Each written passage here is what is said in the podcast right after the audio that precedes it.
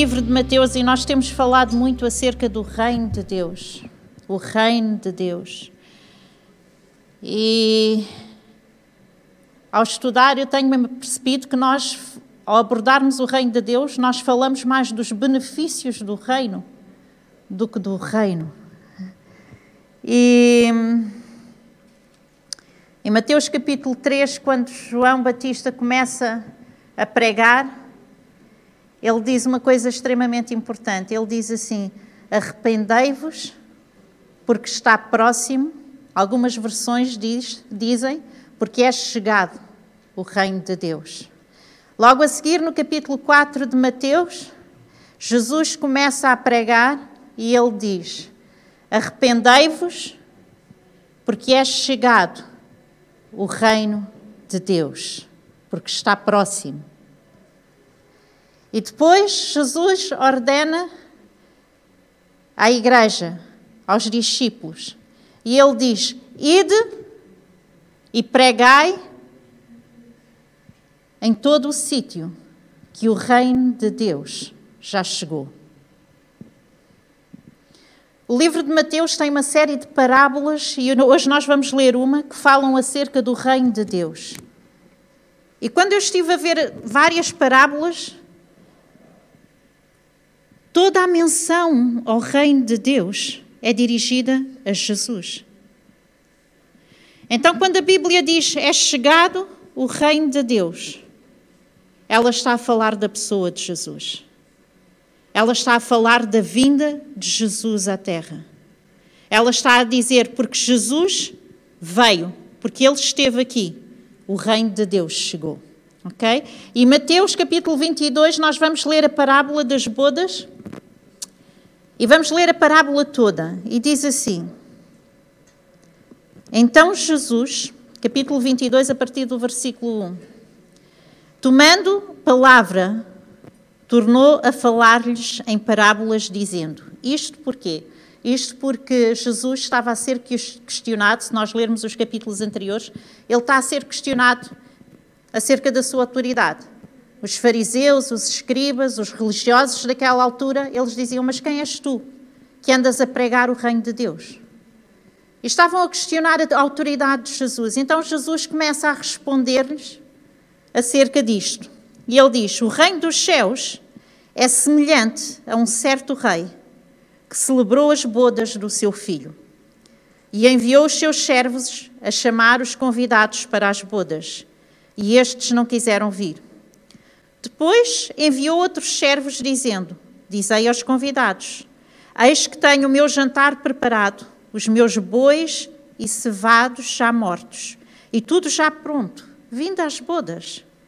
Porém, eles não fazendo caso, foram, um para o seu campo, outro para o seu tráfico, e outros, apoderando-se dos servos, os ultrajaram e mataram. E o rei, tendo notícia disto, enclorizou-se e, enviando os seus exércitos, destruiu aqueles homicidas e incendiou a sua cidade. Então diz aos servos: As bodas, na verdade, estão preparadas, mas os convidados não eram dignos. E depois às saídas dos caminhos e convidai para as bodas a todos os que encontrardes. E os servos, saindo pelos seus caminhos, ajuntaram todos quanto encontraram, tanto maus como bons e a festa nupcial foi cheia de convidados. E o rei, entrando para ver os convidados, viu ali um homem que não estava trajado com o vestido de núpcias e disse-lhe: Amigo, como entraste aqui não tendo o vestido nupcial? E ele emudeceu. Disse então o rei aos servos: Amarrai-o de pés e mãos, levai-o e lançai-o nas trevas exteriores. Ali haverá pranto e ranger de dentes porque muitos são chamados, mas poucos são escolhidos. Amém? E quando eu olho para esta parábola, eu tenho noção e tenho consciência que Jesus estava a falar diretamente aos religiosos daquela época. Ele estava a falar de todos aqueles que antecederam, de todos os profetas, de todos os filhos de Deus que anteriormente tinham anunciado esta vinda do Rei tinham anunciado a vinda de Jesus. E eles, ao anunciarem, foram rejeitados. E Jesus está a falar acerca da sua própria pessoa, que ao chegar estava a ser rejeitado. Estava a ser rejeitada a sua mensagem, estava a ser rejeitada a sua pessoa e estava a ser recusada a sua autoridade. Então Jesus é aqui representado como este filho deste rei. E aqueles religiosos naquela altura não entendiam esta verdade. E a parábola diz que o rei enviou servos. E os servos chamaram estes homens, estes religiosos, chamaram o povo, chamaram os judeus. E diz que eles estavam demasiado ocupados para estar na presença do rei. Em Ezequiel diz que, Ezequiel creio que é que no capítulo 33 diz que com os, no, com os nossos lábios nós lisonjeamos a Deus, mas com o nosso coração e com as nossas atitudes nós o rejeitamos. E estes homens tão religiosos, eles realmente falavam de Deus. Eles realmente tinham uma postura de que amavam Deus. Mas Deus não era a sua prioridade. A palavra de Deus diz que tudo aquilo que está escrito neste livro é para nós como um testemunho. Tudo aquilo que nós lemos aqui é para nós como um exemplo, um testemunho para as nossas vidas. Então, diz que estes servos foram novamente e chamaram todos, quanto era possível chamar. Até referem-se aos bons e aos maus. Para mim, uma referência humana. Bons e maus. E já vou explicar isto. Ele chamou-te a ti. Ele chamou-me a mim. Ele chamou a igreja. Então, estes bons e maus somos nós. É a igreja. Estes bons e maus é todas aquelas pessoas que Deus ainda tem para alcançar e quer alcançar. E quando eu digo que a palavra de Deus é um exemplo para nós, nós, como igreja, temos que olhar para esta parábola e ver nela um exemplo para a nossa vida. Nós temos que pensar se nós continuamos a ir às bodas Nós temos que pensar se continuamos a ouvir o chamado de Deus. Nós temos que pensar se continuamos a ouvir a voz do Rei e estamos naquele lugar de convívio com Ele. Ou se estamos demasiado ocupados com os nossos afazeres, tal como estes religiosos estavam. E quando Deus fala e quando Deus nos dirige um convite para estarmos na presença dEle, nós estamos tão ocupados, com tantos a fazer.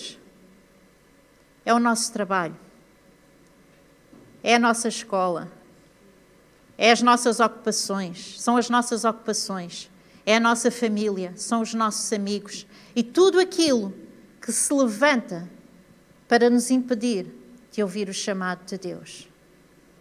Então, minha pergunta para nós, como igreja, é hoje: é, estamos nós nas bodas? Estamos nós nas bodas? Ainda conseguimos ouvir Deus falar e chamar? Ou estamos demasiado ocupados? Bons e maus. Nós somos esse povo bom e mau. E a palavra de Deus diz que aquele a quem muito é perdoado, muito ama. Eu não sei se o nosso coração já chegou àquele lugar de indiferença em que nós já não reconhecemos a bondade de Deus sobre a nossa vida. Em que nós já não reconhecemos o milagre da salvação. Em que nós já não reconhecemos o lugar onde Deus nos foi buscar. Em que nós olhamos para nós com uma autojustiça.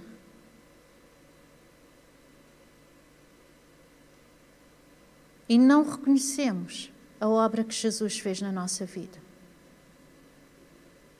Porque é neste lugar de humildade, É neste lugar de dependência em que nós dizemos: Jesus, eu sem ti não sou nada. É neste lugar que nós encontramos este amor.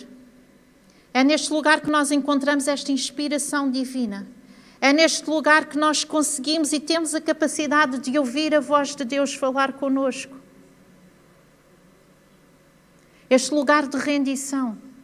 Este lugar em que nós dobramos os nossos joelhos e reconhecemos que eu sou um destes maus. Não é porque Deus perdoou tanta coisa na minha vida.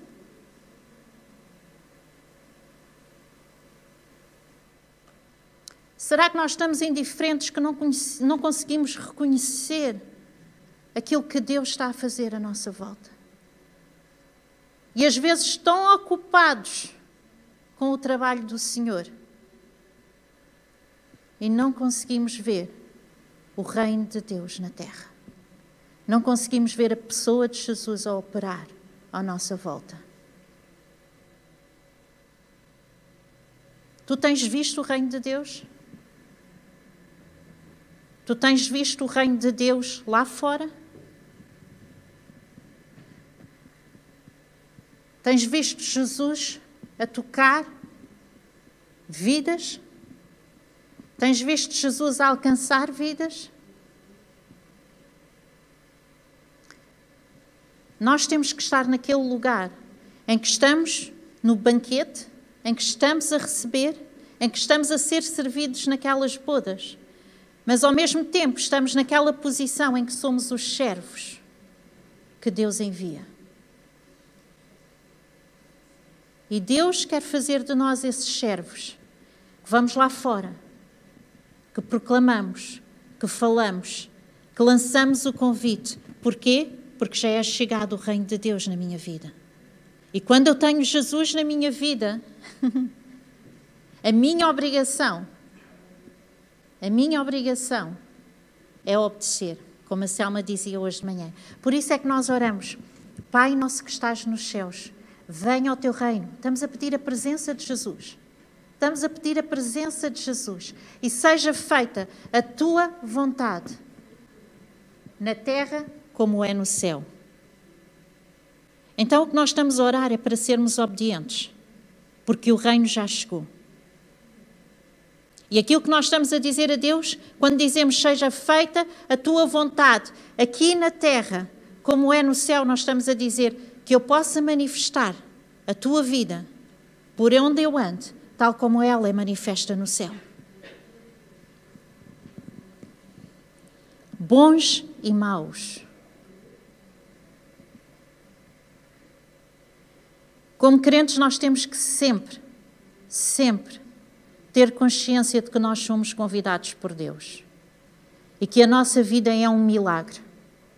E esse é um, esse é um milagre que é operado pela pessoa de Jesus.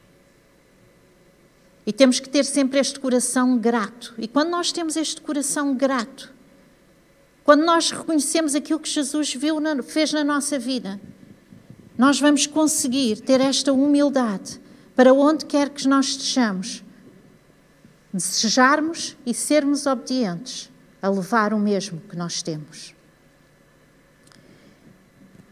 Às vezes eu fico chateada, chateada, quando as pessoas dizem: Eu não estou a ver Deus.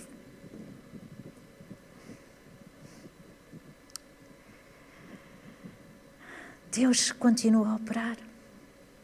Deus continua a fazer. E se nós estivermos distraídos, nós vamos perder este comboio.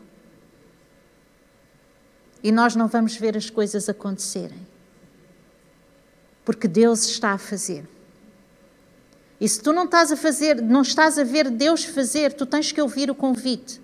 E tu tens que te colocar no lugar em que as coisas estão a acontecer.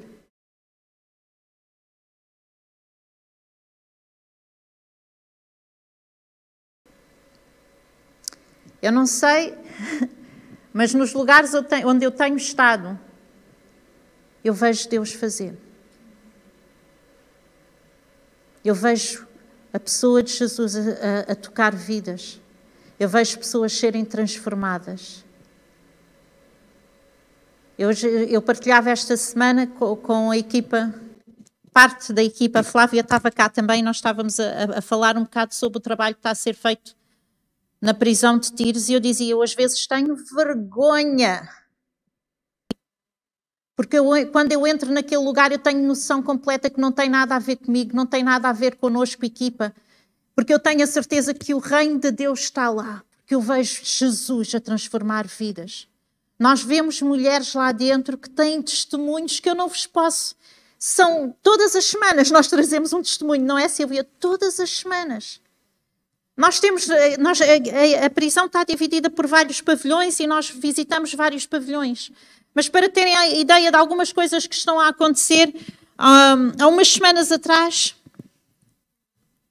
uma rapariga foi levada ao psicólogo por uma guarda, porque a guarda pensou que ela estava maluca. Querem saber porquê? porque ela teve uma visão de Deus. E o Espírito Santo encheu-a de tal forma que, no meio de todas as reclusas, ela não se conteve e ela começou a glorificar a Deus. Ela começou a dizer que ela era filha de Deus e ela começou a proclamar a verdade de Deus naquele lugar. E a guarda, quando viu aquilo, ficou espantada. Disse: Mas ela não está bem da cabeça. Então encaminhou-a para a psicóloga. E ela foi a psicóloga e a psicóloga disse: Então, disseram que tu andas a falar sozinha. E ela: Não, não, eu não estava a falar sozinha, eu estava a falar com Deus. Esta ousadia está a acontecer lá dentro. Nós temos uma rapariga no outro pavilhão, uma rapariga. Uh, ela é colombiana. E ela aceitou Jesus. E aquela mulher ficou, levou uma transformação completa na vida dela. E ela começou a evangelizar dentro da prisão. E ela começou a alcançar as mulheres que não queriam vir às nossas reuniões. E ela agora está a dar estudo bíblico lá dentro, está a ensinar. E ela no início dizia-nos assim: Eu não sei o que, é que, eu, o que é que eu devo de ensinar, eu não sei, não sei como é que eu devo de falar. E nós dizíamos: Olha, tu registra aquilo que nós ensinamos aqui, depois levas e ensinas a ela. E esta mulher nestas últimas semanas, agarrou num grupo de reclusas e tiveram duas semanas a fazer jejum e a orar. Isto não nos envergonha? A fazer jejum e a orar. Há três semanas atrás, eu estive com ela e ela disse-me: Vera, agora tomamos uma decisão. Nós vamos orar durante uh, o tempo de refeição. E o primeiro dia nós levantávamos, levantamos, demos as mãos e oramos e éramos três. E no segundo dia éramos oito. E no terceiro dia, eh, vocês não conhecem, o pavilhão está dividido por uh, corredores de, de, de, mesas. E cada corredor deve ter para aí quê? 40 mulheres? Não sei. 30, 40, não sei. E ela disse no terceiro dia, aquele corredor todo levantou-se, deu as mãos e estavam a orar na hora da refeição. E aguarda a dizer: é isso mesmo. Isto são milagres. Nós temos ouvido milagres de cura lá dentro. Algumas delas, este grupo, uma de Venezuela, outra da Colômbia, da Colômbia, este grupo de mulheres, elas puseram a família nos próprios países a orar e a jejuar. Alguns ainda nem aceitaram Jesus. Elas têm estado a evangelizar a família e disseram: agora esta semana vamos orar e vamos jejuar por isto e por isto. E a família jejuou e orou. E elas pediram-nos para juntarmos a elas em oração. O reino de Deus é chegado. Jesus está a tocar vidas, está a transformar vidas. E sabem uma coisa? Jesus, para fazer aquilo que ele tem que fazer, eu vou ser muito séria. Ele não precisa de nós. E se nós nos ocuparmos demasiado com outras coisas, nós vamos perder o barco. Porque o reino de Deus vai continuar a avançar. As coisas vão continuar a acontecer. E eu podia continuar a contar aqui testemunhos, porque todas as semanas nós recebemos testemunhos delas. Todas as semanas algo novo Deus está a fazer naquele lugar. Neste momento, nós temos contacto com familiares cá fora. durante a semana eu só vejo a Mildred com o telemóvel. Vera, toma, toma, ora, ora por esta senhora. E eu, mas quem é a senhora? Eu não conheço a senhora. E de repente eu estou ao telemóvel a orar por uma mulher que está no Brasil, não sei em que zona do Brasil, porque eu nem percebo o que ela está a dizer, que tem um, um sotaque tão diferente. não sei que zonas é que são aquelas. Mas aquela mulher agarra no telemóvel e este é o meu marido, e este é o meu filho, e este é. E ela apresenta-me a família toda, e ali estamos nós juntos a orar, do outro lado do mundo. Deus está a fazer. Todas as semanas nós vamos aqui ao bairro do Prior Velho. Vamos uma vez por semana para orar e vamos uma vez por semana para visitar os contactos que já temos. E eu vou-vos dizer uma coisa: naquele lugar eu sinto uma urgência. Eu sinto uma urgência de anunciar o reino de Deus. E quando eu chego lá, eu não tenho vergonha, porque eu sinto que o Espírito Santo me dá uma ousadia nova. Então eu não vou lá dizer que venho de uma associação, que estou. Eu chego lá e eu digo: Olha, eu estou aqui para orar por este bairro. Eu estou aqui porque Deus te ama. Eu estou aqui porque Deus quer transformar a tua vida. E eu falo descaradamente de Jesus. E sabem uma coisa? Nunca uma pessoa recusou a oração. Nunca uma pessoa recusou a oração. Hoje temos aqui a Dona Antónia, ela é do Prior Velho. Linda.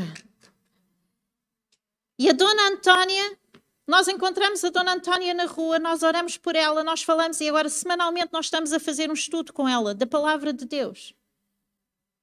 E aquelas pessoas estão receptivas, estão prontas para ouvir falar de Jesus, estão prontas para receber o reino de Deus naquele lugar. E hoje a Dona Antónia telefonou-me, a filha telefonou-me e disse assim: A minha mãe diz que está aqui há muito tempo à tua espera, porque ela não alterou a hora. E tu disseste que as vinhas pescar para ir à igreja. E eu cheguei lá e disse: Ai, Dona Antónia, a Dona Antónia não mudou a hora. E eu cheguei lá e ela disse: Olha, hoje estou com dores, não me sinto muito bem. Mas ela está aqui, porque o reino de Deus chegou à vida dela. Amém? Se eu chamasse as, as pessoas do, do, que estão a trabalhar no bairro de Zambujal, de certeza que os testemunhos eram muito idênticos muito parecidos, porque a seara está pronta. A seara está pronta, mas poucos são os ceifeiros. Porque andamos muito ocupados com os nossos negócios, com os nossos afazeres. Há muita coisa a ocupar a nossa mente e nós estamos a perder a boda e estamos a perder a nossa posição como servos. É importante nós ouvirmos Deus falar. É importante nós ouvirmos Deus chamar e obedecer. Porque estes ouviram, porque eles foram chamados. Simplesmente não foram, não obedeceram. E esta parábola traz uma advertência tão grande. E ela diz que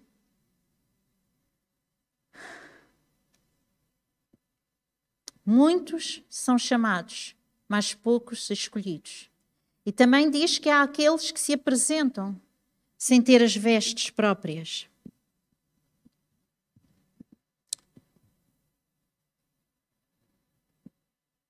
Quais são as nossas vestes?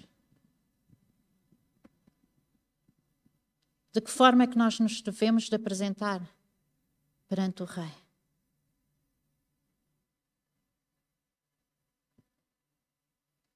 Como crentes, há duas coisas que nos marcam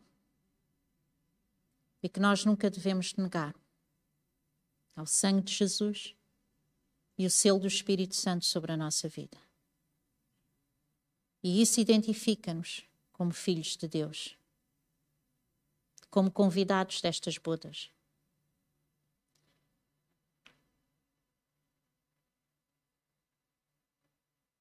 Então, e aqueles que não têm as vestes? o teu pai, a tua tia, o teu primo, o teu vizinho, o teu colega da escola.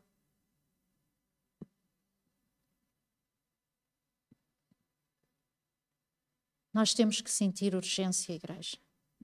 Nós estamos a viver tempos em que diariamente nós estamos a ouvir nas notícias que pessoas estão a ficar doentes, que pessoas estão a morrer, que pessoas estão. E se nós estamos indiferentes a isto, se nós estamos indiferentes de que realmente, de futuro, há uma condenação, porque está aqui retratada, há uma condenação.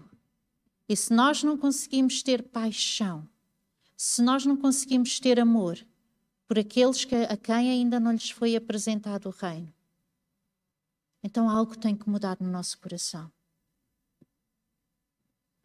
Porque é urgente. É urgente, nós não sabemos o que acontece amanhã. Nós nem sabemos se estamos vivos amanhã. E quando eu me apresentar diante do Rei, eu quero ter a certeza de que eu fui obediente. Eu quero ter a certeza que eu fiz a minha parte.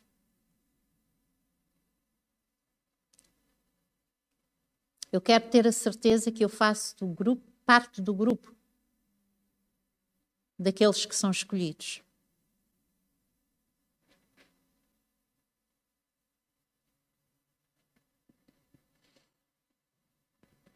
A Bíblia, eu não sei quanto a vocês, mas a Bíblia. Hum, isto é dito pelos estudiosos da Bíblia e eles dizem que a Bíblia está dividida por períodos de tempo. Eles chamam de dispensações. E nós já pensamos, de acordo com os estudos, nós já passamos por quase todas as dispensações. E agora vivemos numa dispensação, e o interessante em cada uma das dispensações é que houve um juízo. Ok? Dispensação da criação, com Adão e Eva, houve um juízo, eles saíram do jardim a dispensação do, do, do, patriarcal, em que foram levados ao juízo, foram levados para, para o deserto durante 40 anos. Então, em cada dispensação, eles retratam por norma sete dispensações, e nessas dispensações há sempre um juízo. E nós estamos, de acordo com eles, na dispensação da graça. O que quer dizer que quando isto terminar, vai haver um juízo. Mas nós não conhecemos o tempo de Deus.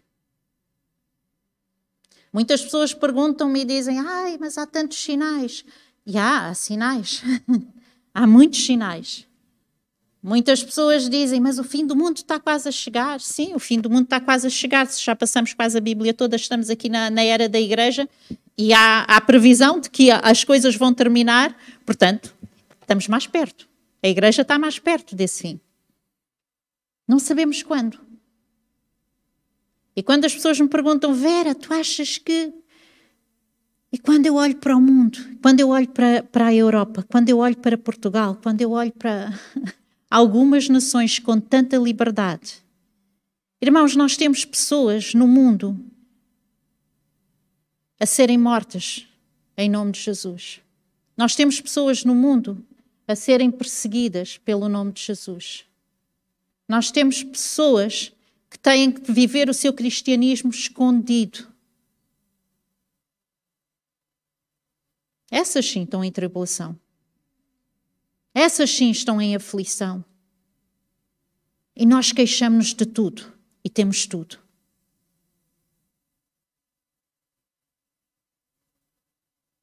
Este tempo de graça vai terminar. E vai vir um juízo.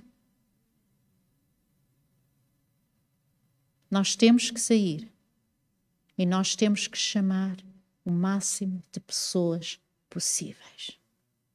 Nós temos que estar no lugar em que vemos o reino de Deus acontecer, em que vemos Jesus chegar à vida das pessoas. E é óbvio que o reino de Deus traz todos os os benefícios que nós sabemos que temos. Mas o reino de Deus chegou. Jesus veio. O reino de Deus está em ti, está em mim.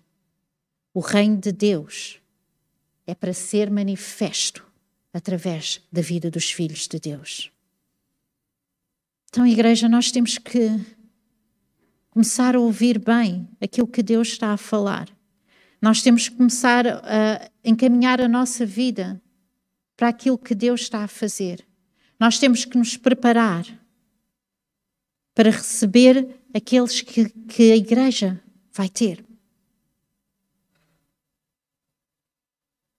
Nós temos que parar com as nossas esquisitices, com as nossas manias. Sabem? A igreja pode ser cheia de pessoas ricas, de pessoas pobres, pessoas sem abrigo, prostitutas, homossexuais. Vocês não querem que os homossexuais venham à igreja? Nós temos que deixar de ser esquisitos e levar o reino de Deus a todos.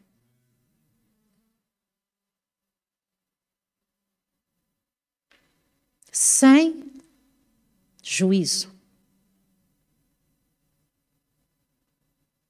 Nós temos que estar prontos para ter ao nosso lado a pessoa que cheira mal porque não tem onde tomar banho.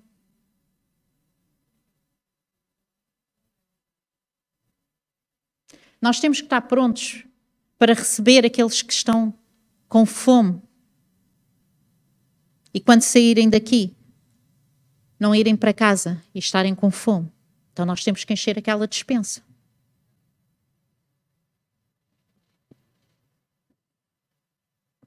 Nós temos que estar prontos para receber aqueles que acham que não precisam de Deus, mas que nós sabemos que Jesus é o caminho, a verdade e a vida e que ninguém vem a Deus senão por Ele. E nós temos que estar prontos para saber ministrar a vida de Cristo a essas pessoas também. Nós temos que estar prontos para saber, através da presença do Espírito Santo na nossa vida, como alcançar aqueles que são ricos e que acham que têm tudo, mas não têm a salvação. E se morrerem amanhã, não vão para o céu.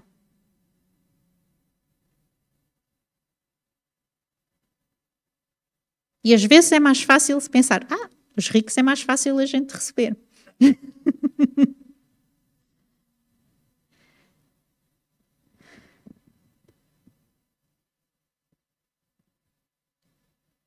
Nós temos que amar como Jesus ama, sem distinção.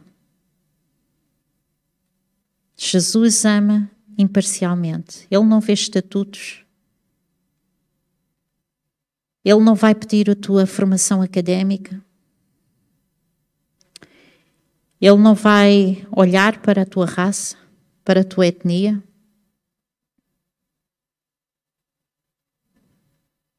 Ele não vai olhar se tu és velho, se tu és criança.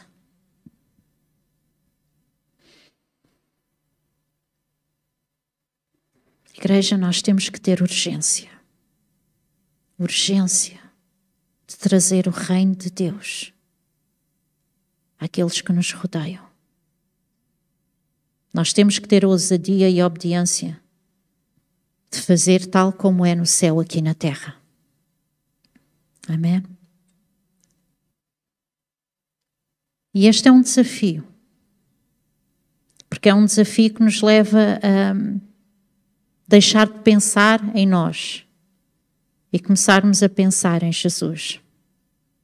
É um desafio que nos leva a deixar de pensar no nosso comodismo, no lugar onde nos sentimos confortáveis, com os amigos com quem nós nos sentimos confortáveis. Igreja, este lugar é um lugar de serviço. Aqui nós estamos nas bodas e nós somos os servos.